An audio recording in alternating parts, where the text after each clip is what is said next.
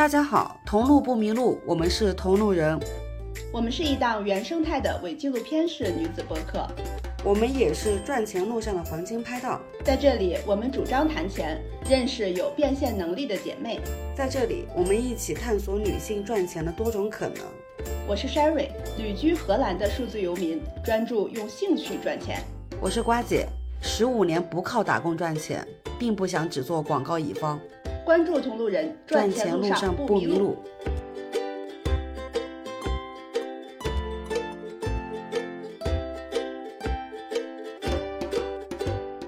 Hello Hello，大家好，我是荷兰时间一点五十二分还没有吃午饭的 Sherry。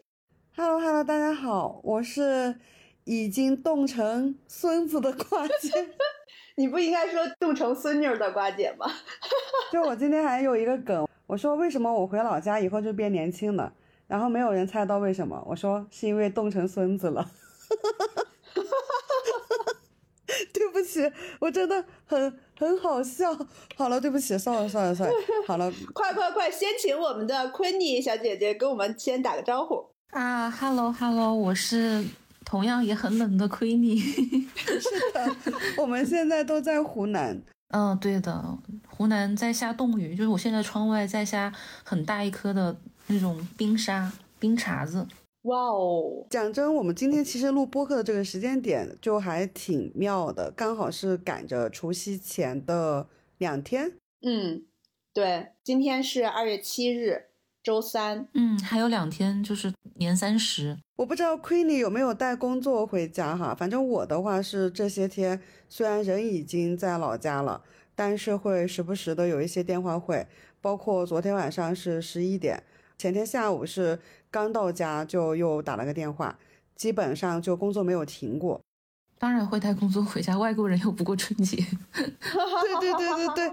对，你们俩其实最有发言权，因为 Queenie 做的其实是那个海外营销。我们在之前的一期播客里面，就是讲七个大女主的时候，其实是有邀请过，帮我们做过一些分享。就比如说他自己有提到他是湖南人，然后我的跟他的话其实是认识很多很多年了。之前在北京的时候是有过一面之缘，大概就是知道是我的同行，但是是呃一。十二月份去上海见面的时候，才发现哦，原来他已经几乎就是在转型去做海外营销，又恰好是一些时代和行业的一些变迁的一个小的缩影。因为这些年其实广告整个行业并不是很好做，有很多人可能像我一样，曾经也想过说要不要转型，要不要做海外营销。大概在二二年的时候，其实有前辈跟我聊过，说如果可以的话，可以尝试一下做海外营销。但是到我自己身上。我反而是一直没有去迈出过这一步。我觉得我跟 Queenie 之前，不管是业务的往来，还是说专业的沟通，他都是我认识的人里面，不管男生女生，他都是我认识的人里面比较专业且职业程度比较高的一个人。其实可以跟我们大概的介绍一下自己，就是主要是想听一听你在整个大行业背景下都做过些什么，以及怎么转的型，为什么做。好的，首先就其实，在上一期的那个节目中，也一个用九个字来形容过自己，就是掐的苦，耐的老，发的满。这个就是湖南人的这个很很传统的一个说法。嗯，那其实就是我从本科时候开始，因为学的就是新媒体专业嘛，所以从那个时候就有开始自己接一些这种散活。然后后来毕了业之后呢，去了一些各种各样的小的创业团队。然后一步一步到现在，可能会觉得说这个是对自己来说是性价比最高，然后自己的主导权利也是最大的一个就业的方式。我上过班啊，我之前就是有做一个卖 live house 票，然后同时也做，就当时我们的那个说法叫做打通线下文娱的各个场景，就是做一个闭环。但是后来你也知道，因为一些原因，那这个想法肯定是成长的不是那么顺利。那你现在在做的像这个，因为我们算是同行嘛，其实 Sherry 我们都算是大同行。我记得之前我跟你认识的时候，那会儿你是属于还在学校吗？然后当时我们认识的时候，我应该是还在读研的阶段。应该是还在当时瓜姐她那个创业的那个那个公司的那个院子里面，就是有一个很漂亮、很温馨的院子。然后当时我记得想找你，好像也是中间有共同的朋友，一方面是想说可以留一手。我记得那会儿你的标签好像是个设计。对，其实我从学生时代开始就一直在做设计，包括我现在也是在做设计，就画图大概画了十来年，有十年、十年、十多年了。哇，天呐，原来是一个设计师老板，是从设计开始的，然后去做创业。对的，对的。哇，这种比较少见。我之前的时候遇到的设计师，其实有很多去做创业的，但是大部分都是纯设计的工作室，很少遇到这种把营销相关的全盘的都接下来的人。嗯，对的，就其实我一直就觉得，如果可以遇到一个各方面都很默契，然后匹配得很好的客户，是一个非常不容易的事情。那如果遇到一个客户，可能他的需求不仅仅只是要做海报，可能他需要把自己的网站也做出来。然后需要把自己的宣传片或者是一些动画演示啊、三维建模的一些视频也给做出来，那可能就会在这个不断给到我的需求的这个过程中，然后我也去不断的学习，不断的点满技能，然后后来就导致了现在我能够走上这个道路。对，这个其实就是你之前给自己的九个字的评价：吃的苦，霸的蛮，就是很典型的那种需求来了，咱不怕，干呗，学呗，对吧？对的，对的。对，就是也有可能是我就是从大学时候开始就自己赚钱了嘛，然后就会有一种，也可能是一种不安全感。那可能我会觉得说，一个客户找到你，他要向你提出需求，你今天说不行，下一次说哎呀也不行，可能就没有第三次了。对对对，所以我的口头禅就是我看一下，我盘一下。对的，对的，对的。嗯，方便冒昧问一下，就是你现在服务合作的，因为是海外营销嘛，其实我也挺好奇的，一般都大概是什么类型、什么行业的客户呀？嗯，像我现在主要去接触的客户都是智能制造的行业，就比如说，可能我们生产一个智能家居的设备，然后它里面会有一些模组啊，或者有一些零配件。是这样的一些工厂，这是一部分，然后还有一些可能是有完整的流水线，他们产出智能仓储，或者是摄像头的模组，像这一类，还有芯片，像这一类的，哦，半导体也有，对，像这一类的客户会去更努力接触一些。这也是我觉得，嗯，我们这个社会发展它比较有势头的一个行业。哇哦，对我一直关注智能制造业相关这个行业，因为我上一家公司就是类似的嘛。我现在特别期待昆尼有没有可能把我介绍到你的甲方去工作，做你的对接人？可以，可以，这个可以私聊。哎，这个真的可以，真的可以。如果你的甲方有这方面的需求，请想着我。我之前就是做 to B 端的营销的。哎，可以，可以。可能是因为我父亲他是做那个工程相关的，然后我从小其实会对工业很着迷，而且我还有一点点强迫症，就比如说看到那种蓝图的那种图纸，就很精密的仪器，然后标注尺寸，然后一个齿轮的那个图，我觉得哇，好好看啊。然后到后来的话，又会去参加一些呃行业的展览啊，就比如说进博会，它会有一些零配件的展览，然后还有什么智能机床啊。然后一些呃很精密的仪器啊，这个我都说不出来名字，就真的在他那个展览的环境能看到那种科技感的、钢铁感的，然后大家其实都是带着各自非常拿手的技术出来展示的，在那个时候其实就能切实感受到，真的是科技决定人类的进步。哇，所以咱们之间的那个客户形态完全不一样。嗯，我虽然是服务 B，但我的 B 其实是 to C 的。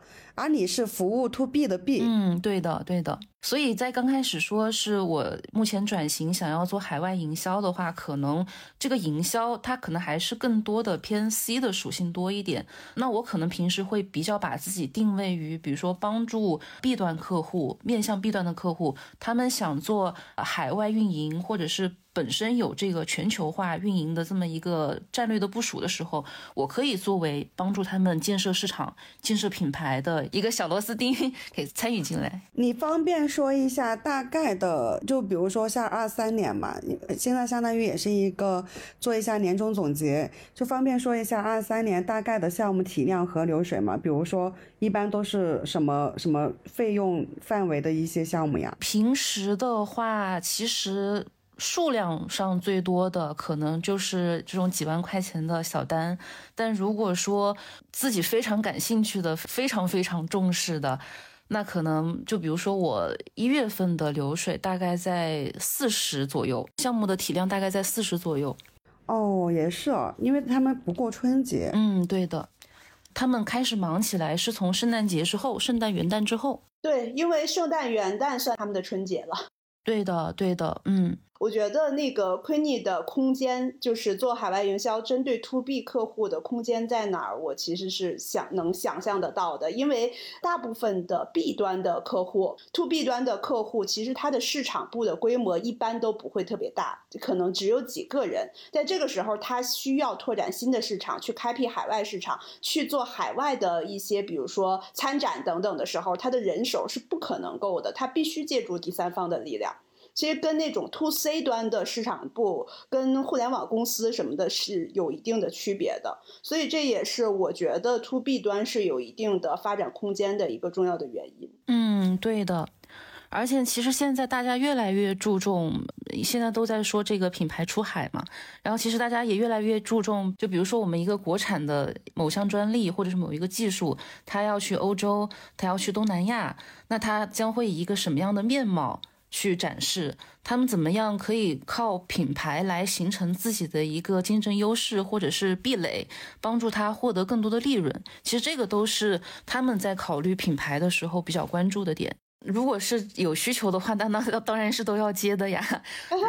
对你现在主要是围绕着哪个市场？目前我最感兴趣的还是欧洲和东南亚的市场，主要东南亚非常不错。哦，对，现在东南亚发展的是非常的好。对，而且结合我们国家这个“一带一路”的政策，周边的几个国家在我们做这个出口贸易的时候，也是国家也提供了大量的支持，非常的不错。嗯嗯。而且确确实实，国内的一些东西就是劳动密集型的产业是往东南亚在做转移的。现在据说越南发展的非常好。哎，对的，对的。因为国内其实现在已经相对来说饱和了，当然也有一些其他的原因，我们就不在播客中提了。之前劝我要转型考虑海外市场的前辈们，其实就是这么跟我去沟通的。尤其是聊到说海外营销的一些本身这四个字的一些变化，就我不知道大家有没有印象啊？大概在好几年前，所谓的海外营销，其实有一部分的动作更像是一个公关传播，可能是把海外的一些素材搬回国内，其实打的还是国内的市场。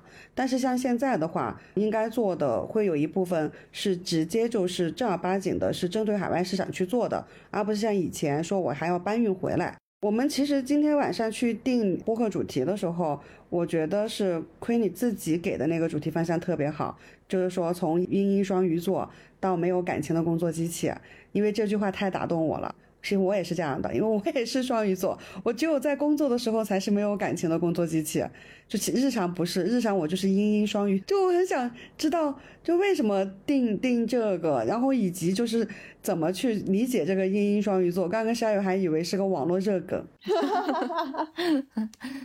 其实我就从念大学到呃研究生毕业。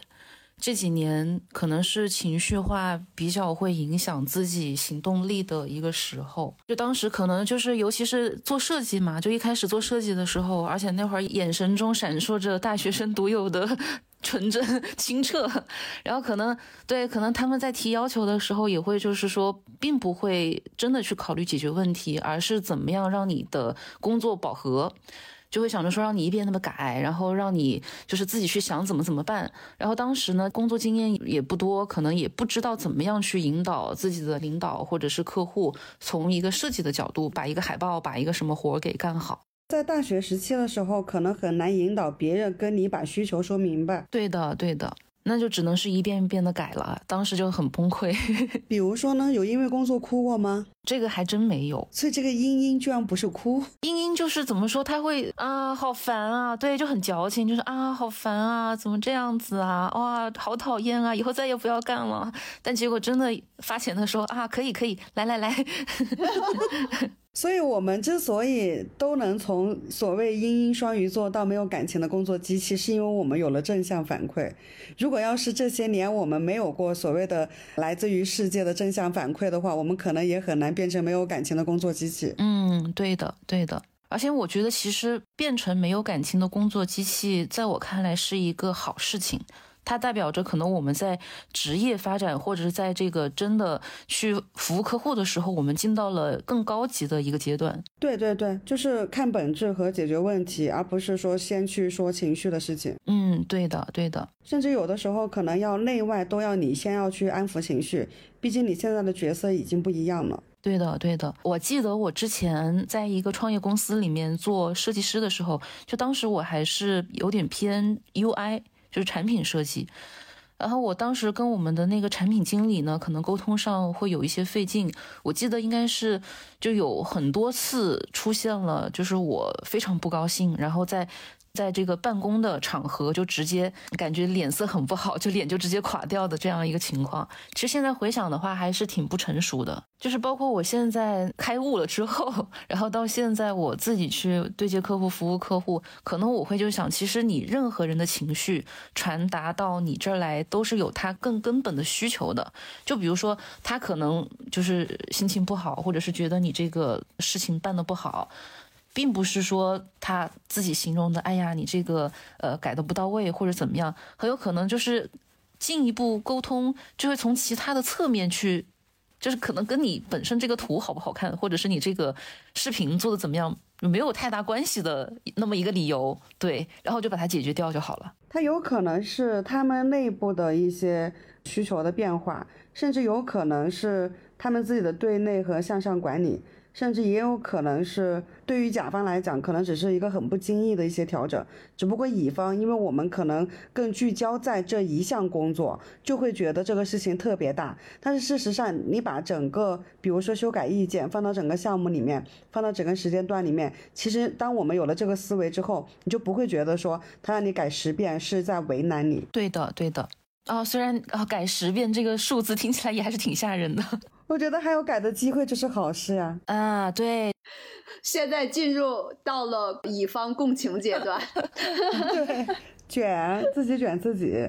哎，但是我后来有跟甲方的朋友去聊，然后甚至会去他们的公司陪着他们加班，就经历过那个过程之后，就会觉得说啊，其实他们也是有自己的难处。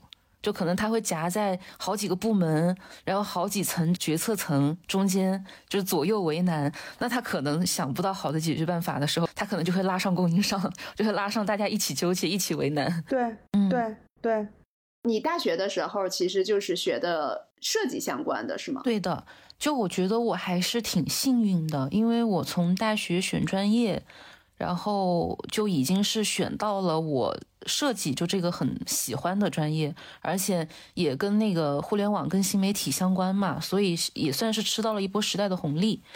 然后在这个执行的过程中呢，我个人是对。把图画的好看，把视觉画的好看，是很享受这个过程的。所以，就是哪怕是说客户说让你给我改实稿，那如果改出来的东西确实是好看，确实是有这个效果，那我可能之前的这个受过的苦、熬过的夜 也就没有那么重要了。对，所以其实也算是一个比较幸运的喜爱，然后支撑着我从大学时候，再到研究生的时候，再到后来出来工作，到现在就一直都是坚持在这个行业里面做，而且以以后也不会再考虑转行。我其实很想讲，我们十二月份在上海见面的时候，我就盯着他的嘴唇，就插一个题外话，亏你是一个长得我真的觉得看起来就是他什么都不用做，就是在那里就会让人看起来很亲切。我感觉他的嘴唇一直是往上扬的。然后我这个人吧，就脸皮也比较厚，我就直接问出来了，我说你是不是做过什么丰唇手术啊？为什么嘴巴可以这么好看啊？结果人家跟我说不是，只是比较会画口红。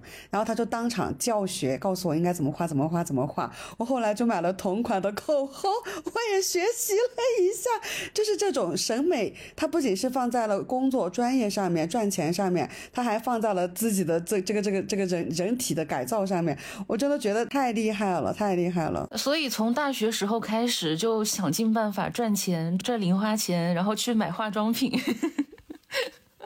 去去倒腾自己。呃，但是你大学的时候客户是怎么来的呢？我记得我第一份工作应该是在网上还是在哪个地方看到的那种打字录入员。我虽然我现在回想起来，应该当时是被骗了。我记得当时是跟我一个室友，然后去某一个那种大厦里面一个房间里面，然后去跟那个当时一个职员说话。然后他们就给了我一些材料，就是手写的材料。然后我们就把他那个他那些手写的材料一个一个敲字敲到电脑里面去。当时我记得那一趟应该也就赚了二十块钱，还是还是三十块钱。然后再后来呢，他好像是跟我们说，如果你额外给我五百，然后我可以把你推荐给更多的客户。然后当时我就感觉这个不太对，就就就没有再做了。啊，所以这五百块钱没给是吗？啊，那肯定不能给啊！你拢共也就挣二十，怎么还你这个投资回报比算不明白了呀？倒贴五百。我觉得我们湖南女生，我们湖南人应该干不出来这样的事情。我好像也有遇到过类似的，也是还没毕业的时候，就那会儿好像是说什么是淘宝网招聘怎么怎么样。我是自己后来入职阿里之后，我才知道阿里根本招应届生就不会招那个九八五二幺幺以外的人。我说哦，那我不配。然后还赚过什么钱呢？大学的时候。嗯，还有就是，就比如说师哥师姐，就可能他们已经毕业，也在自己创业，他会回到学校里面来招实习生，就会有这个宣讲。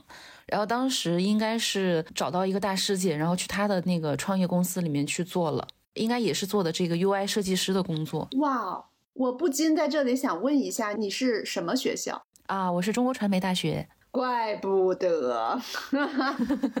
欢迎报考中国传媒大学，就是这种创业氛围啊什么的就比较浓嘛。嗯，这这这里我还是要给就我的母校打一个广告，就我觉得中国传媒出来的人都还是挺务实的。对，我非常同意。对，都而且都是很专注把自己手里面的事情做好。对我们之前之所以能认识，就是因为当时我招了一个从中传还在读研的一个人。然后我们现在关系也特别好，也比较务实的这种，所以我们才认识啊。刚好我们当时公司离中传很近嘛，所以就招了还蛮多的，不管是实习的还是已经入职的。不错不错，给中国传媒大学打 call。对，打 call 打 call。然后你毕业之后就是是进入公司去实习，然后工作的吗？最开始是没有创业的，先不是创业。嗯，对的。就我本科毕业之后又读了三年研。然后就跟刚才我们说的这个共同的好友还是同班同学，然后在那个时候的话，其实当时整个我这边所接触的环境都是互联网发展的非常好，而且当时不是有一个那个玩笑嘛，就是说你只要去漫咖啡或者去这个北京的咖啡馆，你每一桌基本上大概率都会在说互联网项目的融资。投资，然后当时呢，可能也是年轻，就也并没有意识到，就很多事情它其实很难。然后当时就想着说，哎呀，我可能就想要选择一个很好的创业团队，那可能我一直做下去的话，就会做大做强。我知道那个阶段就是大众创业，万众创新嘛。对，是这个意思。所以说你是从什么时候开始创业的呢？就是为了这个创业，你有没有做一些准备？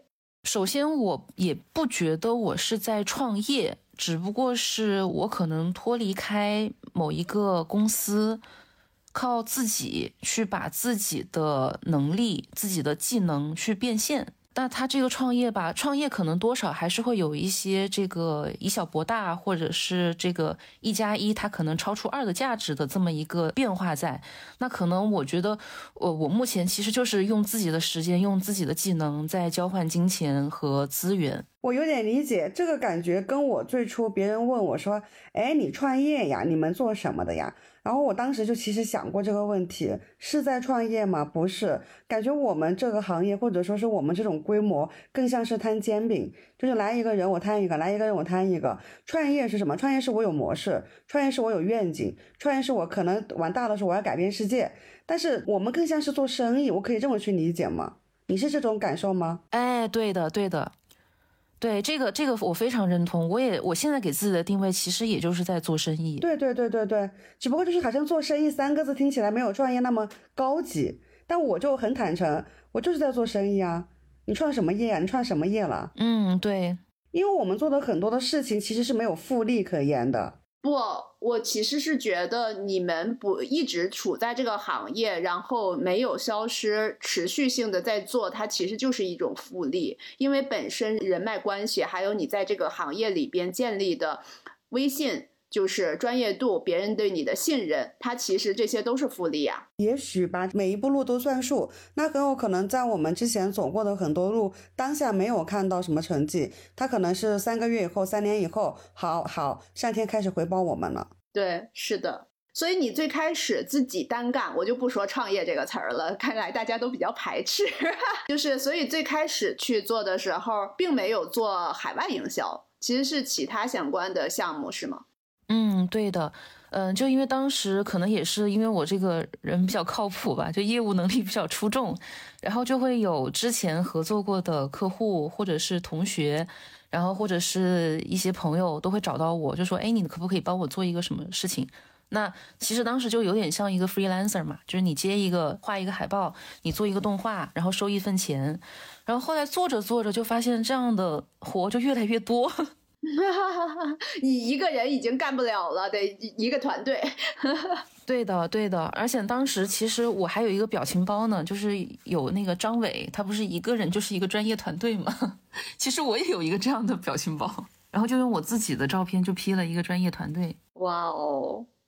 然后那是什么时候开始就是转型往海外营销这块做？是有什么契机吗？嗯，首先的话是我平时接触到的新闻啊，包括大家在做的事情，就让我越来越感觉到，其实我们以后所面向的这个社会，就尤其是做这个商业啊，或者是你要发展自身力量的时候，其实海外就是其他的国家、其他的地区是你不能绕开的一个话题。对，全球化是一个不能绕开的话题。然后可能这个全球化它是会有点宽广啊，但是就比如说我们现在这么多的学生，他去海外留学，然后他可能带了海外的一些观念，他的这个甚至是他从国外就业回来，就是回中国来上班，他会带来其他地方的管理的思想，这个处事的思想，它同时也会影响到我们自己本土的。品牌公司就说，在这个潜移默化当中，它就是这个变化，就是在实实在在在发生的。就也并不是说我们今天某出台某一个政策，或者是有某一个具体的事件、某一个非常显化的一个现象，导致这个全球化，或者说导致品牌出口出海，它是一个多么重要的议题，而是我们平时的这个环境，它就已经在往这个方向去变化了。就是时代的洪流，对，在我看来，它是一个时代的洪流，而且一直卷国内也没有什么意思呀，一直卷国内也没有意思呀，肯定是你可能某一个市场饱和了，你肯定就要想着怎么去开拓更新更大的市场。你是什么时候开始往海外去转的呢？某一个标志性的节点的话，是我在二三年的年头，然后就接触到呃某一个客户。当时他们的需求是要去海外参展，然后当时呢，我就借这个由头，我就恶补了一下，我就恶补了一下，说中国有这么多的企业，他们在出海的时候可能有这么多的展会，这么多的项目可以做。然后当时我突然 有一种发现新大陆的感觉。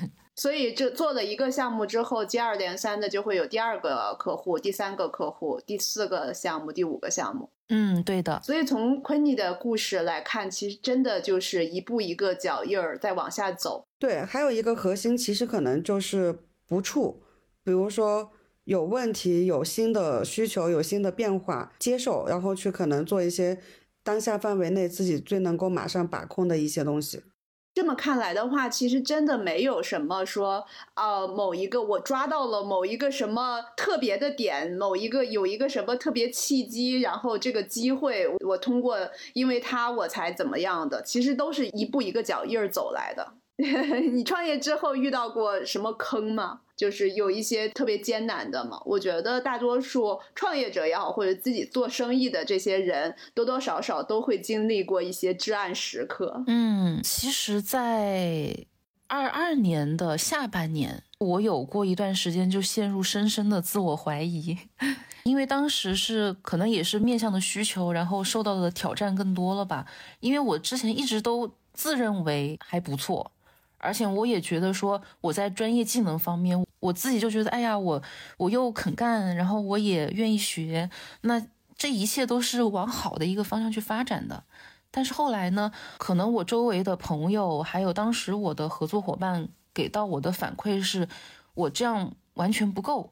而且我这样可能更像是一个打工者的角色，就是还是在一个守着自己的这个一亩三分地，然后想着怎么去往里钻，还是那样一个状态。然后又在说，如果你想要自己啊，对，当时用的词就是自己创业、自己开公司的话，你可能需要广泛的出去社交，需要需要去接触客户，然后需要去打关系。然后当时其实后面他说的这几点都是我之前非常不擅长的。相当于你需要从一个做事的角度去跳出来，然后把你手头的工作放一放，把你的设计放一放，去看生意，去看行业，而不是只是聚焦在说，OK，我今天做好这个事，我明天做好这个事，确实是这样的。我觉得你的朋友们没有说错。对的，对的，就相当于是我还是需要完成自身从一个技术工变成一个销售。甚至变成一个经营者，对，变成一个市场，变成一个经营者的一个角色，需要有这样的一个转换，对。然后我记得当时是，就因为当时我其实也是刚来上海嘛，我之前都是在北京。然后我当时刚来上海，其实交际圈也不是那么的丰富。我记得当时我是非常焦虑的，就找我一些朋友聊天，说：“哎呀，怎么办啊？好焦虑啊，有什么办法呀？”然后后来是我。也没有放弃任何一个可以加到什么群，或者是跟什么人去搭讪的那样一个机会。其实就在那个时候，我加的很多的人，到现在我再回头翻的话，我甚至都不记得当时是什么情况了，就不知道怎么就加上了这么一个人。其实这个也是我跳出自己的舒适圈做的一些改变，挺大的一个转变的。你是为什么从北京到上海呢？其实这也是走 跳出自己舒适圈的一个改变，就主要就还是觉得上海可能它会更年轻，或者是更……当然没有说北京不好的意思。你真的好端水哦！就可能就是就我在北京算上念书的时间，差不多就待了整整十年。对我是待了整整十年之后，然后下决心要来上海的，也是觉得说可能我在北京的那个交际圈就非常的固化了。就感觉处来处去嘛，也就是这样一些朋友，也都是这样的一些环境，每天聊的话题呢都非常的相似。那我觉得说，那不如就借着上海可能有人抛出这个合作的橄榄枝，然后也有一些机会，那一咬牙就赶紧就搬过来了。哎，你还真别说，就是正好恰好是因为这样，你现在你刚刚一开始说你们比如说什么智能制造工业。其实确确实实是江浙沪会比北京的客户需求量一定是更大的，大家不管是交通还是政策还是港口啊这些的，它硬性的条件就在这了嘛，一切都是最好的安排，我觉得真的是这样的。而且我记得当时搬家的时候，年末也挺忙的，然后一边收拾搬家，然后一边工作，就累到发烧。就累到累到半夜下着雪冒着雪，然后去朝阳医院打点滴，就当时还要就还会检查你这个肺部 CT 啊，检查这些。对，然后凌晨四点就是就是看完医生，然后再自己回家。嗯，所以说湖南人，我的天呐，湖南人掐得哭。当时的那个情况，嗯，你的状况其实并不是因为你个人怎么样，其实跟大背景是有挺大的关系的。但是在这种背景下边，你就转型，然后做出了一个，就现在看来，起码现在看来是一个非常正确的选择。对的，对的。就当时其实就想着一句古话，就是那个树挪死人挪活嘛，就觉得说当时觉得生活已经趋于平过于平静了，那换一个环境可能就会迎来一些新的能量。其实真的挺难的，我特别能理解你的就是这种换一个城市的这样的一个状态。我在国内的时候也曾经想过换一个城市，但是最终没有做这样的决定。最终还是一直就是在北京，没有离开北京这个地方。但我也挺想北京的，就大家说起来挺轻松，但真真正正到自己的身上，换一个城市生活这件事情，真的是需要思虑良久的。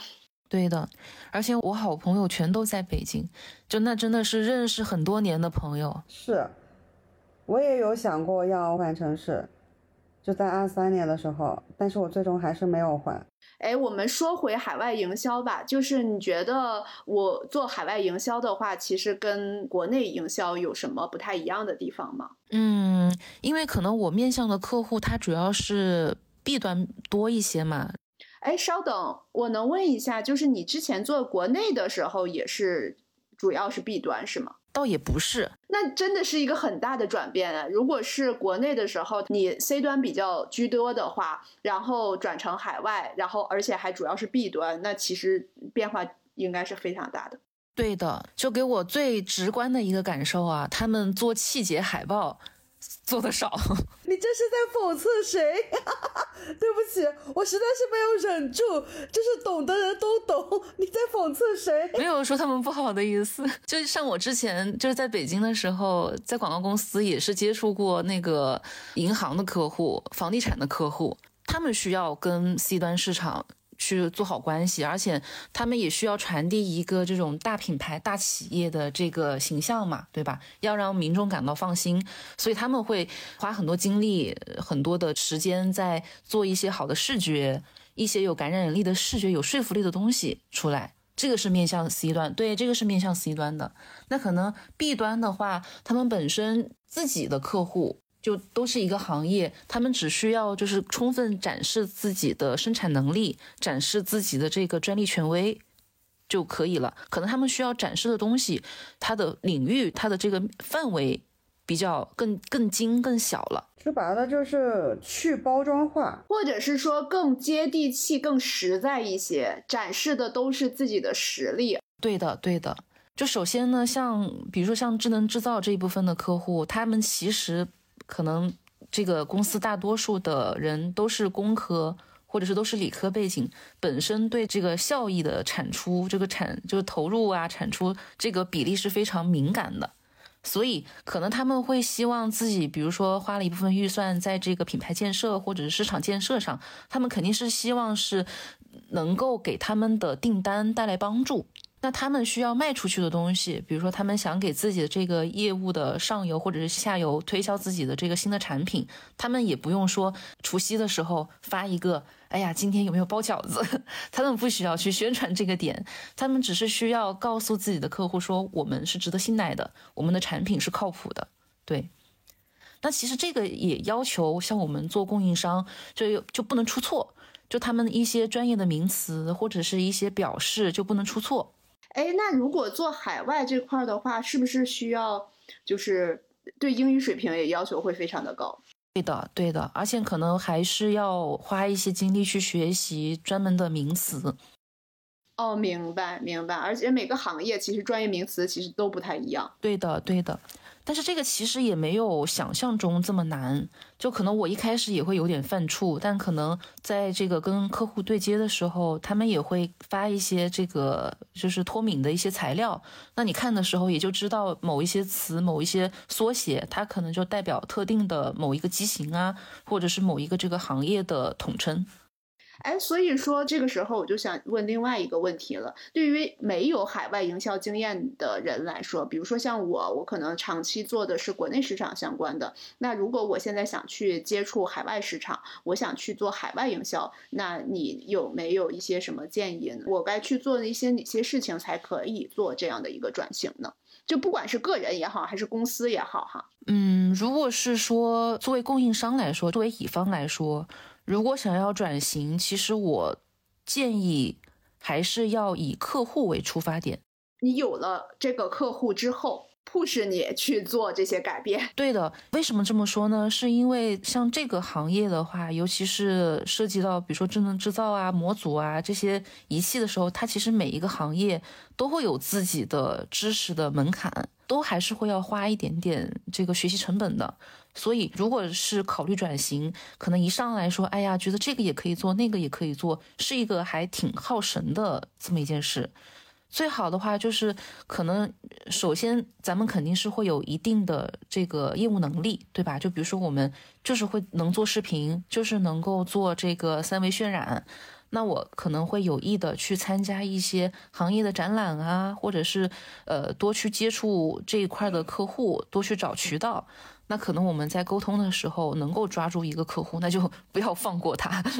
嗯，我在二三年也跟着去参加过这种你说的 to B 的这种展会啊什么之类的，真的就是跟看天书一样，一个完全不懂的行业。当时好像是应该是一个医疗什么设备的展，就完全看不懂。对。对医疗这个门槛，就是它也是有一定的学习成本的。但是就我个人的经验来说，其实它每一个行业，它业务的模块，他们这个服务的模块，其实都是有大概比较统一的规模。所以，比如说你能够接触到一个医疗的客户，你在对接的过程中，你大概知道是什么样的情况。其他的同行的客户就比较好上手。其实我确实是有思考过这个转的这个问题。我非常非常的认你刚刚说的那个，最好是能够有一个客户由头，这样的话你可能就会更聚焦方向一些。有了一个客户之后，下一个客户他是一般是怎么来的呢？就在你的这，因为就是你这个对你来说其实是一个比较完全的。挺大的一个转型，可能我们一般去看甲方，因为我也我在甲方待过，在乙方待过。我们一般去看乙方的时候，其实呃不会去只看他一个案例，所以你有了第一个客户之后，你需要有第二个客户、第三个客户之后，你的路可能才会更好走。嗯，对的，就万事开头难嘛。那你的这些客户都是怎么逐渐的找出来的呢？他是主动找到你的吗？有一些是主动找到我，然后有一些也是靠自己这个出色的业务能力。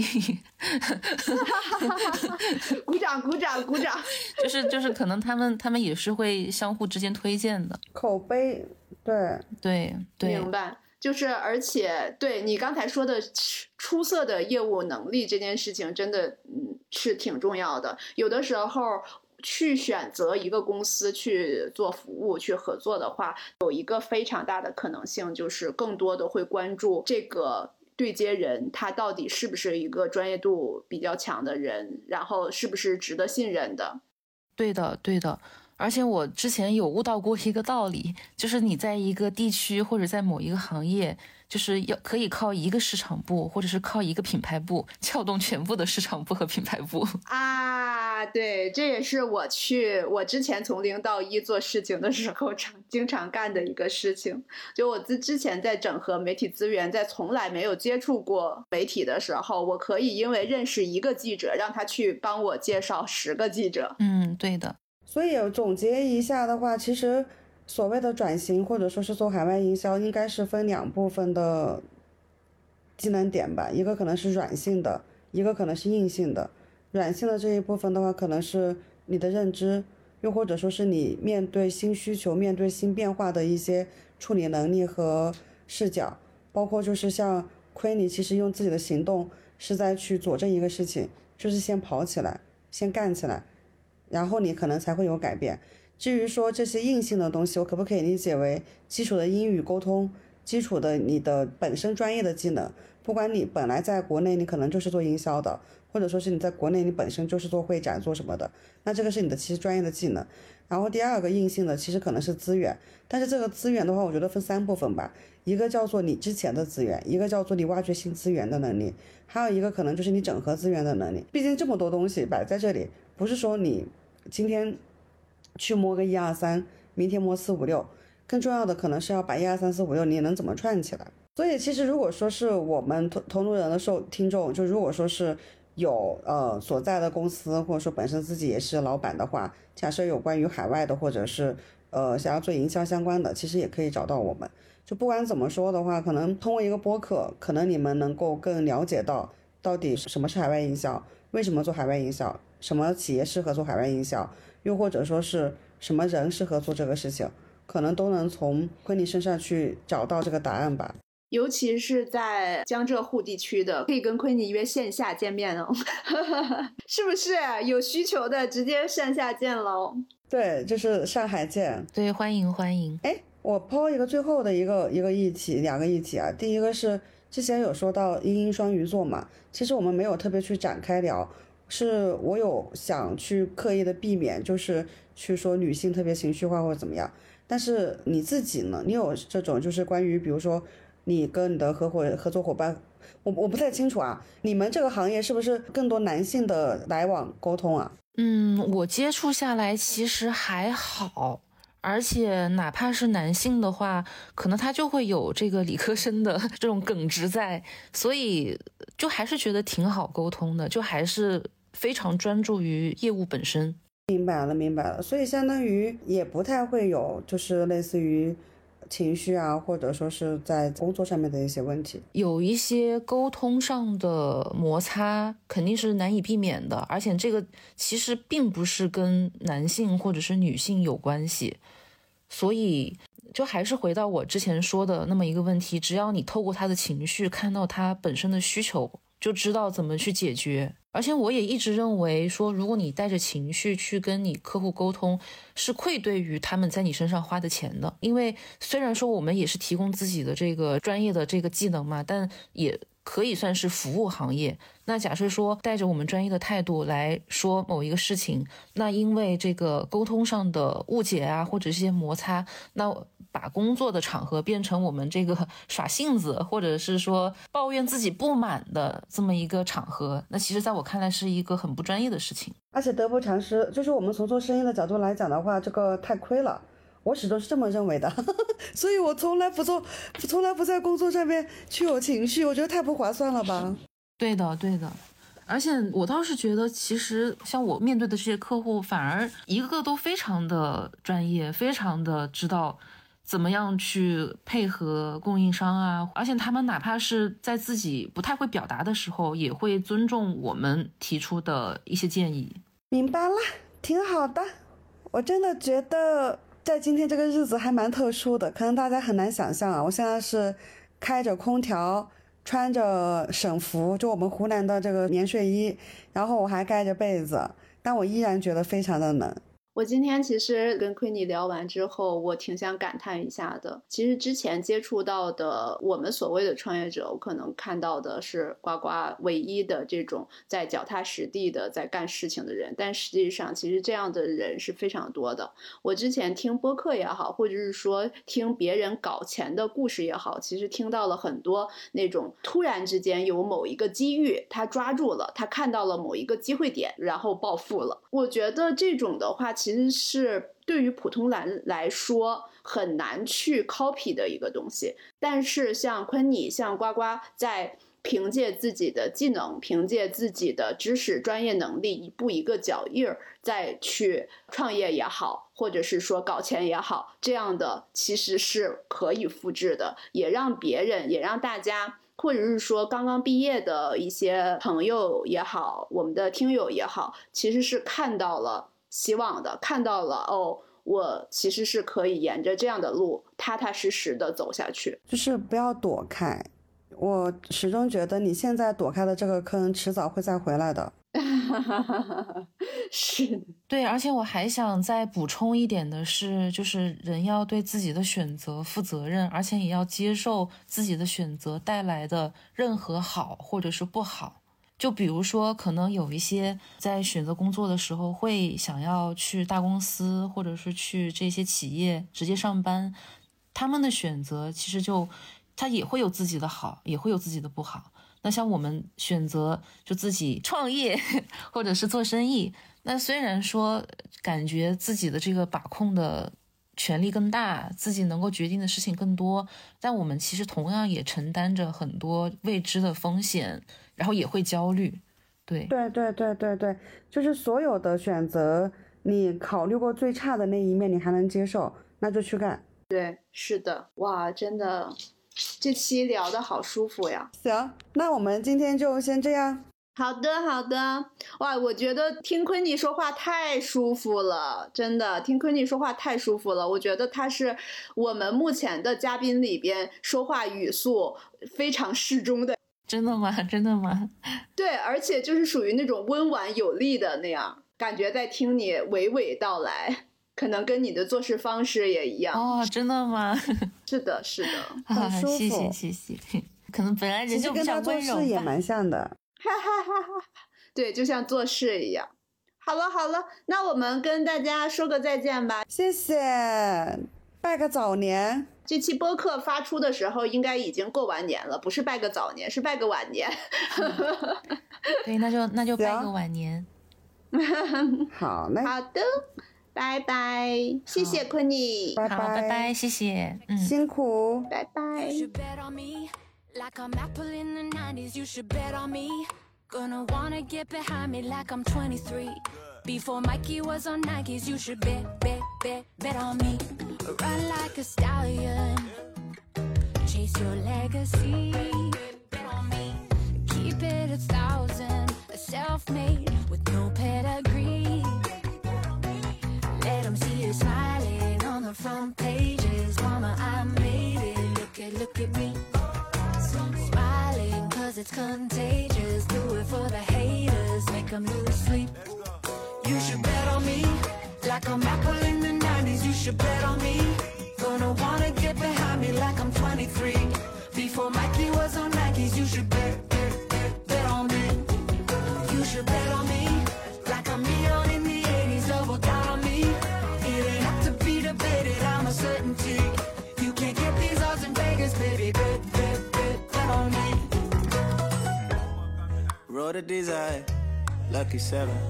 If not, I bet I roll 11. Hold me to my goals, I know I told my brethren. We won't lead us surf until the turf is proud and hot like Kevin. I'm close to God like Reverend. Oh, I done learned all of my lessons. Betting on me is investment. Been in the rules like Inception. My angels give me that protection. Like Amazon in 2009, you get exponential, a rest. Like Peloton, you can spin around without going nowhere, but You should bet on me. Like I'm Apple in the 90s, you should bet on me. Gonna wanna get behind me like I'm 23. Before Mikey was on Nikes, you should bet, bet, bet, bet on me. You should bet on me. Like a million in the 80s, double down on me. It ain't up to be debated, I'm a certainty. You can't get these odds in Vegas, baby. Bet,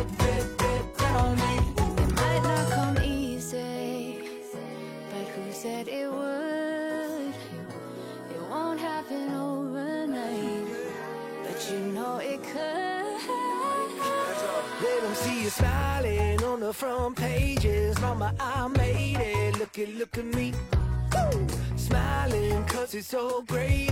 52 essays under my sleeve. Triple that, bring it You should bet on me. I'm 24 with three rings going to my I'm the key so you can't close the door. Ah, Overload ain't even pressure. Matter of fact, when Globe is on my back, work even better. That's why if you are better, you You should bet on me.